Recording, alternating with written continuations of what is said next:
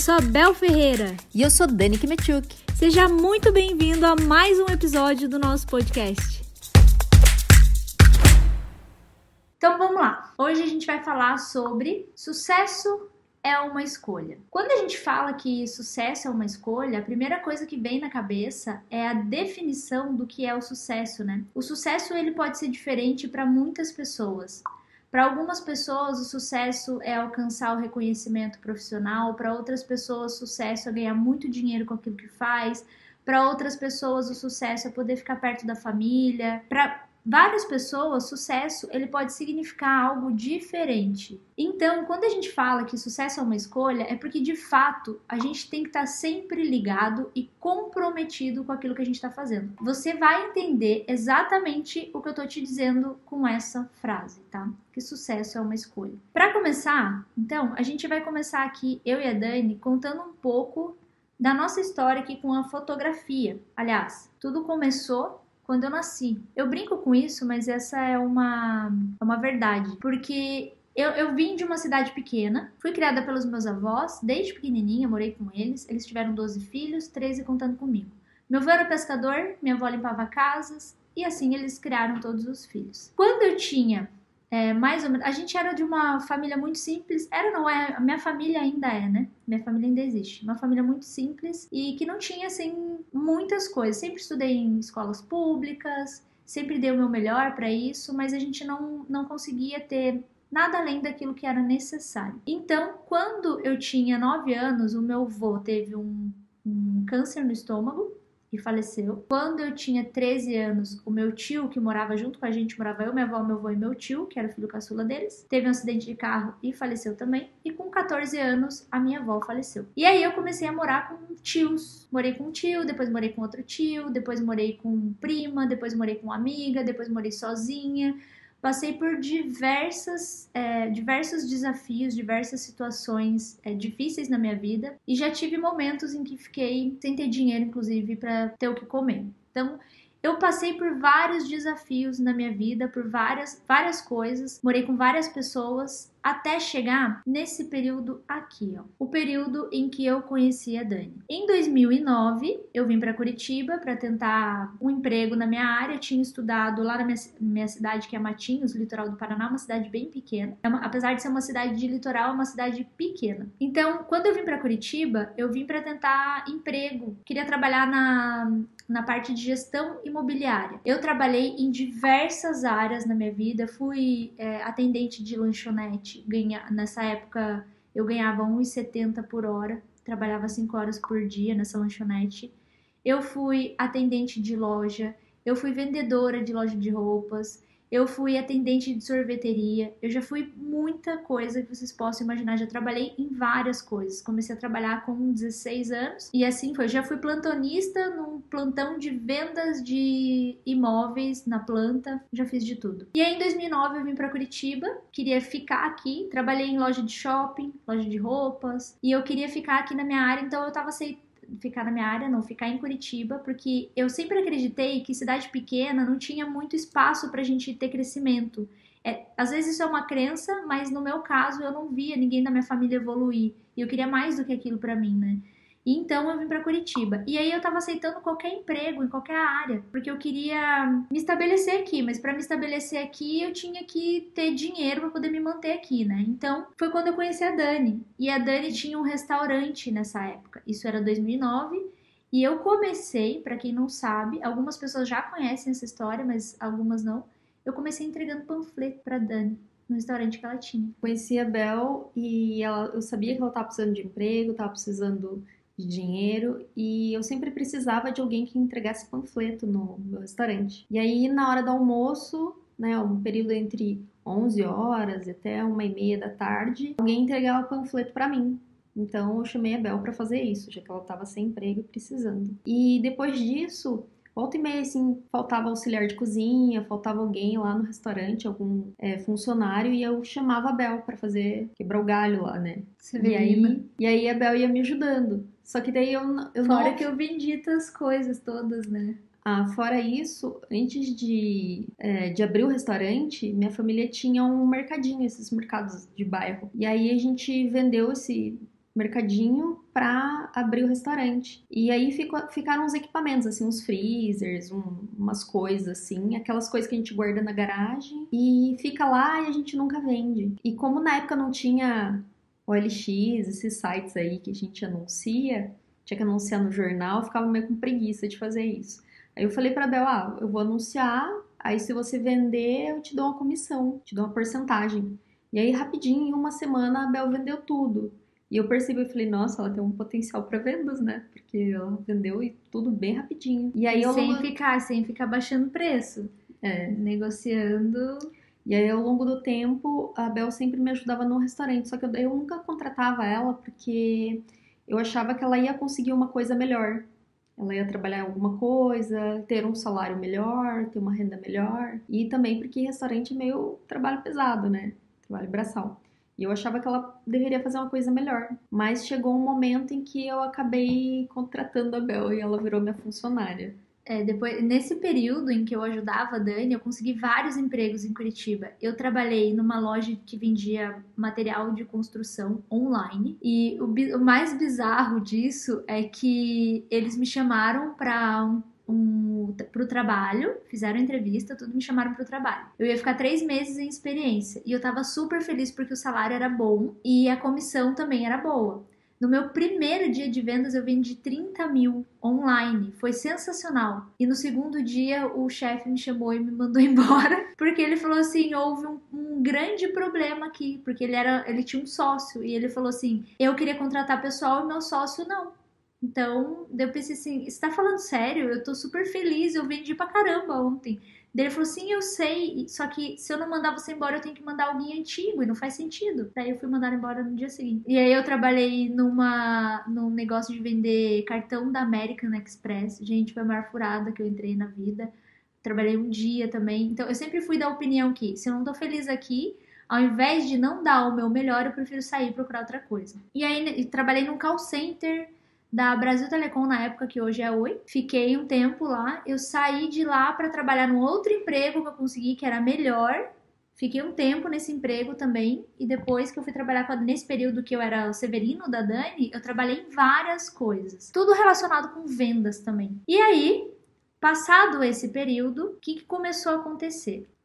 A gente começou nessa época do restaurante, eu e a Dani, a gente descobriu que tinha a fotografia em comum. Ou seja, comecei a trabalhar lá e aí eu percebi que a Dani tinha já estudado publicidade e propaganda, eu não tinha estudado nada referente à fotografia, só gostava mesmo.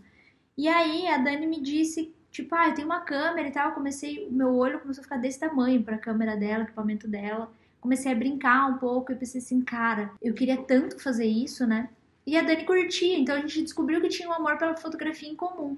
E a gente começou nos finais de semana a fotografar minhas primas. Assim, tipo, quando dava, ia pra minha cidade, viajava de graça. Chegou um determinado momento que a gente começou a pensar assim: caramba, né? Final de semana a gente tá fazendo foto de graça, feliz da vida, a gente saía pra, pra fotografar paisagem, pessoa, qualquer coisa. A gente ia feliz com isso. E depois, no restaurante, quando chegava segunda-feira, a gente ia meio arrastado, tipo, ai meu Deus, tem que acordar cedo e ir pro restaurante e tal. E o, e o interessante é que nesse período o restaurante estava indo super bem. E aí a Dani tinha, eu lembro que ela tinha dinheiro guardado de reserva e eu nunca tive dinheiro de reserva na minha vida. Pra mim tava sempre faltando dinheiro, nunca tinha dinheiro sobrando. E eu falava pra Dani, por que, que você tem dinheiro assim guardado? Olha o pensamento do ser humano. Agora cai- começa a cair a ficha, né? Tipo, por que você tem dinheiro guardado? Ela falava assim, ah, pra uma emergência. Eu falei, que tipo de emergência? Ela, sei lá, vai que alguém fica doente. Eu falava, meu, você guarda dinheiro pra ficar doente. Daí É, ela, eu não entendi. Eu falei, agora a gente tá tendo uma doença que é no mundo. Então, imagina, se tem dinheiro guardado, você supera qualquer crise. Só Aí que eu não entendi isso. ela. Não, mas naquela época não tava rolando doença no mundo. Mas E aí eu ficava assim com essa questão. Então, é, falei assim, Dani, olha é o seguinte, eu vou te dar uma sugestão do que você fazer com esse dinheiro. O restaurante tava indo bem, tava tendo muita fila, assim, na hora de servir, de comer, as pessoas não achavam mesa. Falei, pega essa grana, cara, e coloca aqui no restaurante. Aumenta um pouco, melhora esse espaço, pinta essas paredes de outra cor, umas paredes verde, vermelha, vamos suavizar o espaço, vamos deixar mais espaço, pôr mais cadeira, mais mesa. Convenci a Dani a fazer isso. Nesse período, a Dani já tinha falado assim: olha, é, eu quero te ajudar com a fotografia que você gosta e eu acho que a gente um dia pode trabalhar nisso. Não quero viver do restaurante para sempre, só que o meu, meu salário não dava para pagar curso e, e me, me manter também, né? E aí a Dani falou: então eu vou te ajudar. Ela pagou a inscrição do curso anual de fotografia para mim. Só que eu já tinha feito curso básico de fotografia no Senac, de book, de eventos, tudo, tudo relacionado à fotografia. E ela falou: agora eu vou te ajudar, vou pagar o curso anual. Eu vou fazer isso como investimento, tô investindo em você. A gente vai trabalhar juntos, você tem que me trazer um retorno. Falei, beleza. E aí chegou o momento de fazer a reforma no restaurante. Deu tudo errado, gente. Atrasou a reforma, os clientes debandaram. Então, quando chegou o momento de retornar, caiu mais de 50% o movimento do restaurante bem, bem mais, um pouco mais de 50%, foi uns 65% mais ou menos. Daí não tinha dinheiro de reserva para cobrir esse, esse furo que estava trazendo, teve que emprestar dinheiro do banco, foi virando uma bola de neve até falir o restaurante. O que eu quero dizer aqui, tudo tem um lado bom. Se isso não tivesse acontecido, a gente talvez estivesse no restaurante até hoje, vai saber, né? Aí a Dani chegou e falou assim: ó, é, o curso de fotografia não vai rolar porque não vai ter dinheiro, infelizmente, né? O pai dela ficou doente nesse período também, teve um câncer e também faleceu bem nesse período em que ela e a irmã dela, que era sócia dela no restaurante, decidiram vender o restaurante para poder pagar as contas, né? Porque senão não ia, não ia dar, tava virando uma bola de neve sem fins aquilo. E aí, então, o restaurante foi vendido, pagaram-se todas as contas, sobrou bem pouco desse dinheiro que elas dividiram entre as sócias, né? Ela a irmã dela. E a Dani falou assim: ó, o que sobrou eu vou investir na fotografia. Não era muito. O investir na fotografia foi comprar um equipamento. Nessa época foi a, a 7D, 7D, né? A gente tinha uma Nikon D3100, foi a primeira câmera que a gente tinha e já tinha fotografado algumas coisas com ela já tinha fotografado um casamento na laje com ela. E daí veio a 7D. E então nós começamos a morar, a morar não, a viver, querer viver da fotografia, né? Querer não, a gente não tinha escolha, na verdade. E aí o que, que a gente fez? A gente precisava sair do lugar que estava morando. Então a gente foi morar numa casinha, a gente pesquisou o aluguel mais barato que a gente podia encontrar num bairro bem afastado, era do lado da favela isso foi morar lá. Então, quando a gente fez isso, a gente queria queria ter estúdio, queria economizar no aluguel e tal. Então a gente foi fazendo essas partes. Lá na frente, um pouquinho, eu vou chegar de novo nesse nesse assunto e aí vocês vão entender melhor. Então, em 2000, foi 2011, a gente começou a trabalhar com a fotografia. Começou na área de eventos, a gente queria fazer casamento, festa de aniversário, batizado, eventos no geral. A Dani sempre deixou claro para mim o seguinte: a fotografia é muito ampla, a gente pode ir para qualquer área, eu só não quero trabalhar com fotografia infantil. De resto, a gente pode fazer tudo.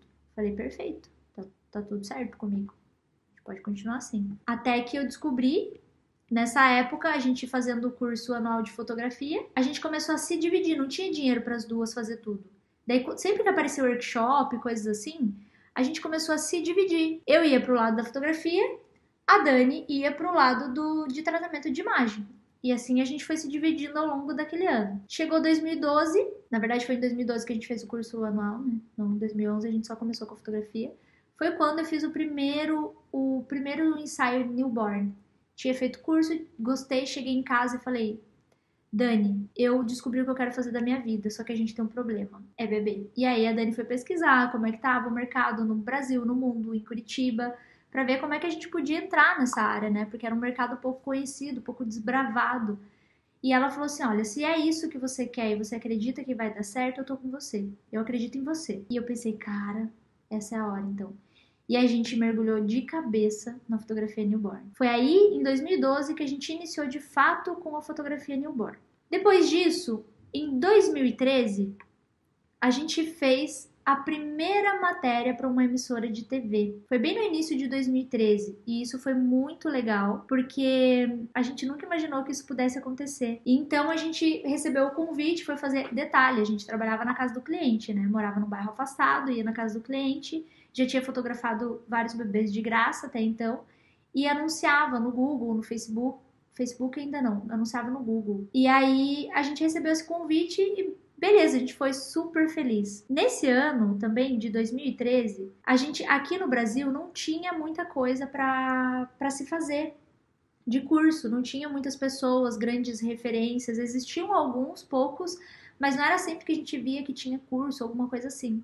Então, eu queria muito fazer um, um, curso nos Estados Unidos. Aí a gente fez, foi em 2013. A gente fez a nossa primeira palestra também em 2013.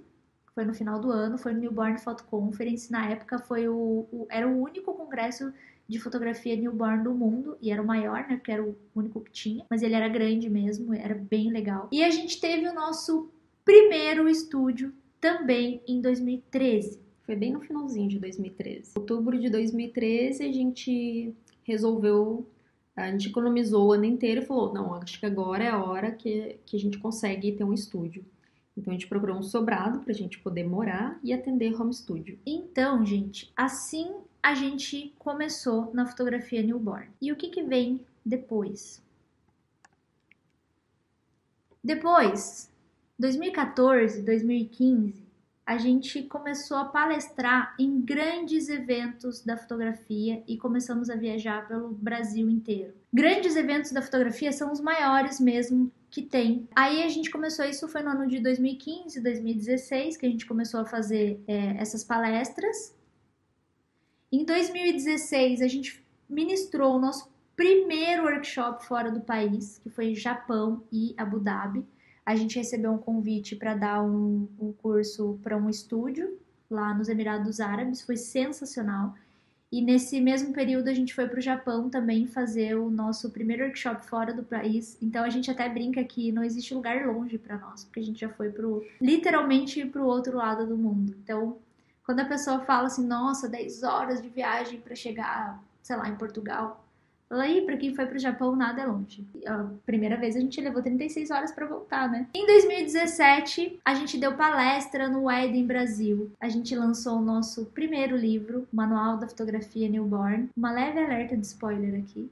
Manual da Fotografia Newborn foi um, um livro que se esgotou no primeiro ano da. Ele, em um pouquinho menos de um ano ele esgotou e todo mundo pergunta sobre ele, mas não existe mais para comprar. Esgotou mesmo em todos os lugares e não vai ter segunda edição, infelizmente. Em 2018, a gente palestrou no. Para quem conhece o, o Eden Brasil, o Eden Brasil é o maior evento de fotografia da América Latina, o segundo maior evento de fotografia do mundo. Eu sempre tive um sonho de palestrar lá. E na primeira vez que eu palestrei lá, que foi foi 2017, que a gente palestrou no núcleo, acho que foi. 2017, quando o Eden Brasil começou, ele era um evento só de casamento. Era o maior, só de casamento. Depois eles começaram a construir núcleos. Então eles começaram a construir núcleos de família, empreendedorismo, vídeo, tinha o palco principal de casamento e os núcleos. Os núcleos ficavam espalhados pela feira, vamos dizer assim. Então, a minha primeira vez que eu palestrei lá foi no núcleo de família. Foi em 2017, quando a gente lançou o livro. A segunda vez que eu palestrei foi no ano em que eles desenvolveram mais dois palcos principais. O palco Família passou a ser um palco principal e o palco Make Move, que era o de vídeo, também passou a ser um palco principal. Então tinham três palcos principais nesse ano de 2018.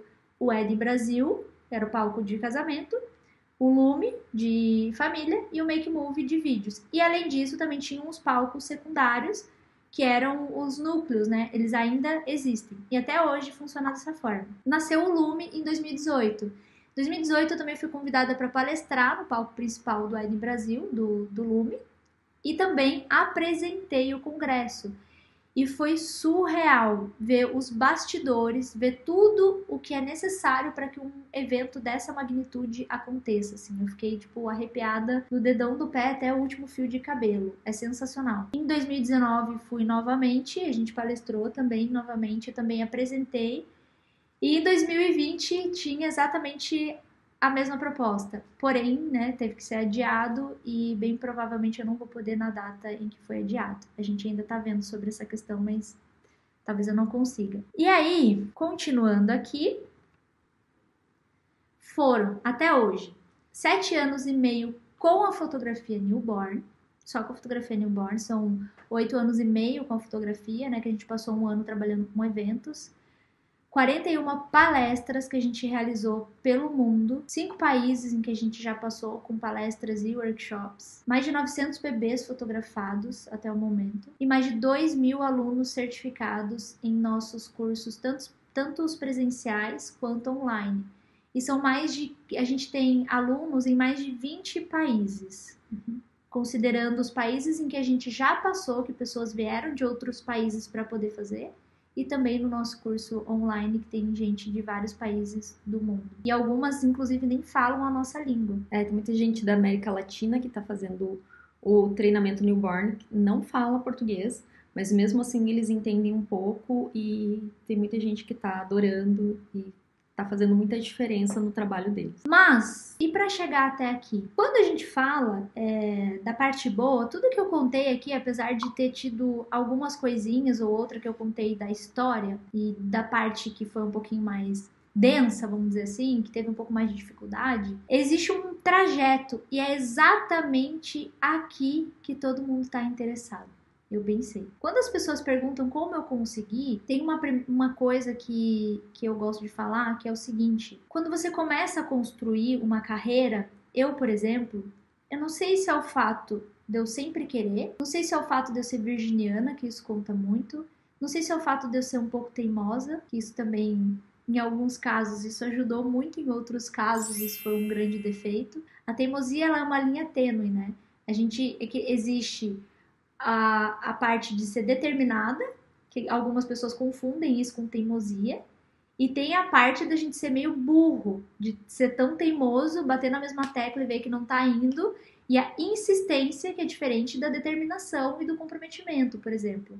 Só que isso fica ali meio que cruzando com a teimosia. E eu sou uma pessoa muito teimosa.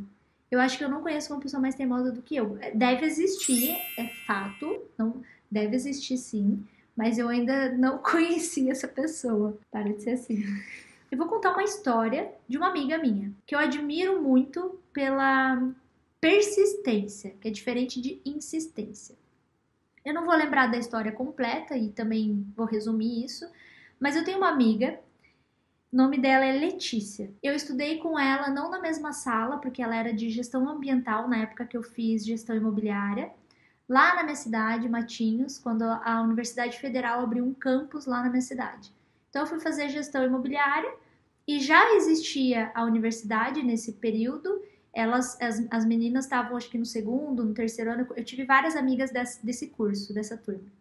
E uma delas foi a Letícia. A Letícia veio de uma família que a mãe, os avós, a mãe eram super simples, mas a mãe estudou muito e virou uma grande pessoa. E a Letícia veio pelo mesmo caminho, assim, conseguiu ter oportunidades, mas ela sempre foi muito envolvida em espalhar a igualdade. Sempre foi muito envolvida nisso. Ela sempre estudou em colégio particular, teve os, os melhores, as melhores é, ferramentas, assim, mas a vida dela era ambientalismo e igualdade social. E isso era uma coisa que era muito nítida nela, muito mesmo. E aí então ela estudou gestão ambiental, sempre lutou pelas causas ambientalistas, sempre, eu nunca vi nada diferente nela. E ela sempre queria chegar num lugar ela tinha como meta na vida dela, naquele período da faculdade, que ela queria muito fazer, é, não, não, lembro se era pós-graduação ou doutorado, na Itália. Pós-graduação. Pós-graduação? É. Ela já fez doutorado também, mas era pós na época. Ela queria fazer na Itália. Ela queria muito estudar na Itália. Até esse momento ela falava inglês e português. E ela começou a estudar italiano sozinha, por conta, começou a ler livros em italiano, estudar, mesmo sem saber como Se seria. Se conseguiu ou não. E aí teve uma uma vez que surgiu a oportunidade dela fazer um estágio na usina hidrelétrica de Itaipu, lá em Foz do Iguaçu. E esse estágio era voluntário, ela não ia ganhar nada para fazer esse estágio. Mas ela sabia que em um determinado momento ia ter algum tipo de congresso ou evento que iam juntar universidades da Itália e que provavelmente que ela queria conseguir uma bolsa para estudar na Itália. Então ela foi fazer esse mestrado, mestrado não, esse essa, essa não, o, o, voluntário, trabalho ah. voluntário lá na estágio voluntário, lá na Itaipu. Ficou um tempo lá e houve uma época que ela queria, tinha uma universidade específica que ela queria, não lembro agora em que cidade da Itália que era, mas isso não aconteceu porque teve alguma situação que não houve. Aí ela foi para um congresso em que ia estar a universidade e por acaso ela conheceu uma pessoa, conhecia uma pessoa que falou: "O fulano da Universidade de Ferrara, da Itália, tá aqui. Eu vou te apresentar para ele".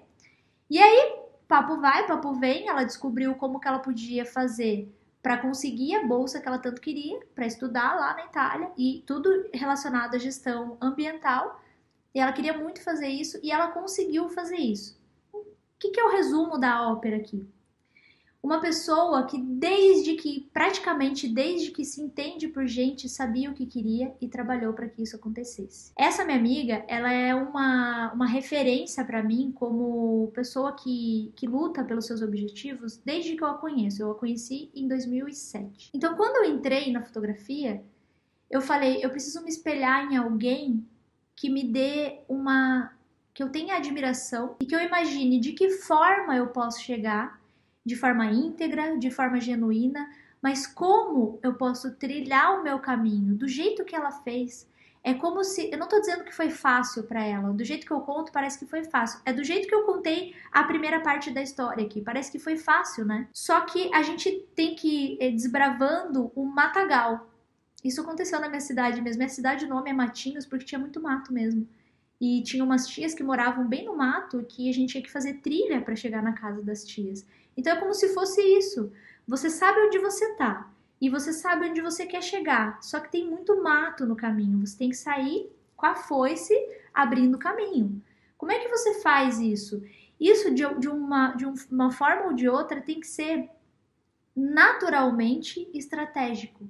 Como que você faz algo se tornar naturalmente estratégico na sua vida? Eu ouvi uma coisa essa semana que faz muito sentido para mim, fez muito sentido para mim, que é, e eu falei, eu e a Dani a gente conversou muito sobre isso, que é você precisa se apaixonar pelo processo. Cara, isso caiu. Sabe quando a carapuça serve? E eu fiquei me questionando assim, cara, porque tem muitas coisas que a gente imagina ou que a gente sabe que tem que fazer para que uma coisa dê certo, mas as, na maioria das vezes, tudo que você precisa trabalhar para que um objetivo aconteça é muito chato o processo. É doloroso, é chato, é cansativo, e você pensa, putz, isso me dá dor de cabeça, eu não consigo fazer, por que, que eu não tô conseguindo fazer, por que, que eu fico perdido?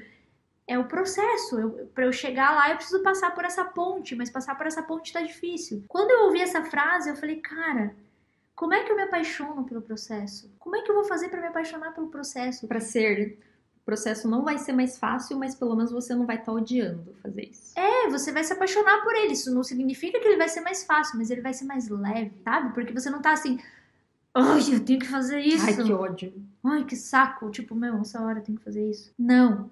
É como se fosse hábito, sabe? Um hábito. Por exemplo, quando você vai fazer uma dieta, por que, que a maioria das pessoas odeia dieta? Porque é chato fazer dieta, a menos que você se apaixone pelo processo. Isso aconteceu comigo. Eu consegui comer coisa que eu nunca imaginei na Graças vida. Graças a mim, porque eu cozinhava. Tá, mas hoje eu como sem, mesmo sem você cozinhar e gosto. Por quê? Porque eu me apaixonei pelo processo porque eu pensei, cara, isso tá me fazendo tão bem. Mas não é fácil fazer isso. Isso aconteceu naturalmente comigo. Mas quando a gente pensa nisso racionalmente, de que forma você se apaixona pelo processo? E eu fiquei questionando. E tem uma coisa que eu gosto muito de fazer, que é estudar. Eu, eu acho que eu nunca falei sobre isso com vocês, mas eu amo estudar. Pergunta pra Dani quanto eu estudo. Diariamente. Diariamente sobre vários assuntos. E uma das coisas que desde pequena eu tenho que eu gosto de estudar, assim, que eu sou fascinada, é claro que não é tudo que eu gosto de estudar. Se você me mandar estudar álgebra, eu vou odiar, eu odeio exatas. Eu gosto de humanas. Então, o que que acontece? Desde pequena eu gosto, gosto de escrever, gosto de fazer essas coisas, mas me chamava muito a atenção se o caderno fosse bonito, se a canetinha fosse colorida. Eu tinha que gostar daquilo. E aí quando eu tava pensando nisso, né, nessa coisa de você precisa se apaixonar pelo processo, eu pensei como é que eu faço, como é que eu faço, como é que eu faço. E eu vi o meu caderninho lá de estudo em cima da mesa. Eu tenho três atualmente. Um já acabou, o outro nunca vai acabar porque é tipo um fichário, e o outro é uma pranchetinha. Como que funciona o meu processo de aprendizagem? Eu preciso resumir, colocar isso no papel e depois eu passo a limpo. Então por isso eu tenho várias coisinhas. Ele vai pulando de um lugar para o outro, eu vou filtrando e colocando as informações que eu considero importante. Quando eu olhei para aquele caderno, pensei, nossa, meu caderno acabou, preciso comprar mais. Só que não é qualquer caderno, eu quero um caderno bonitinho, que me dê prazer em escrever. E eu comecei a me questionar, por que, que eu gosto daquilo? Porque de alguma forma aquilo me inspira a escrever, me inspira a estudar e faz com que eu me apaixone pelo processo de estudar.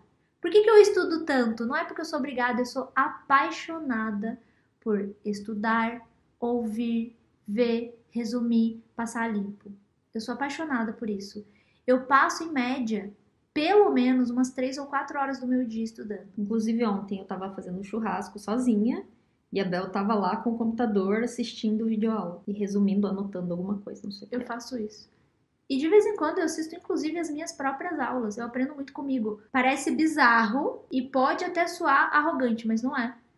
Eu aprendo muito comigo, por quê?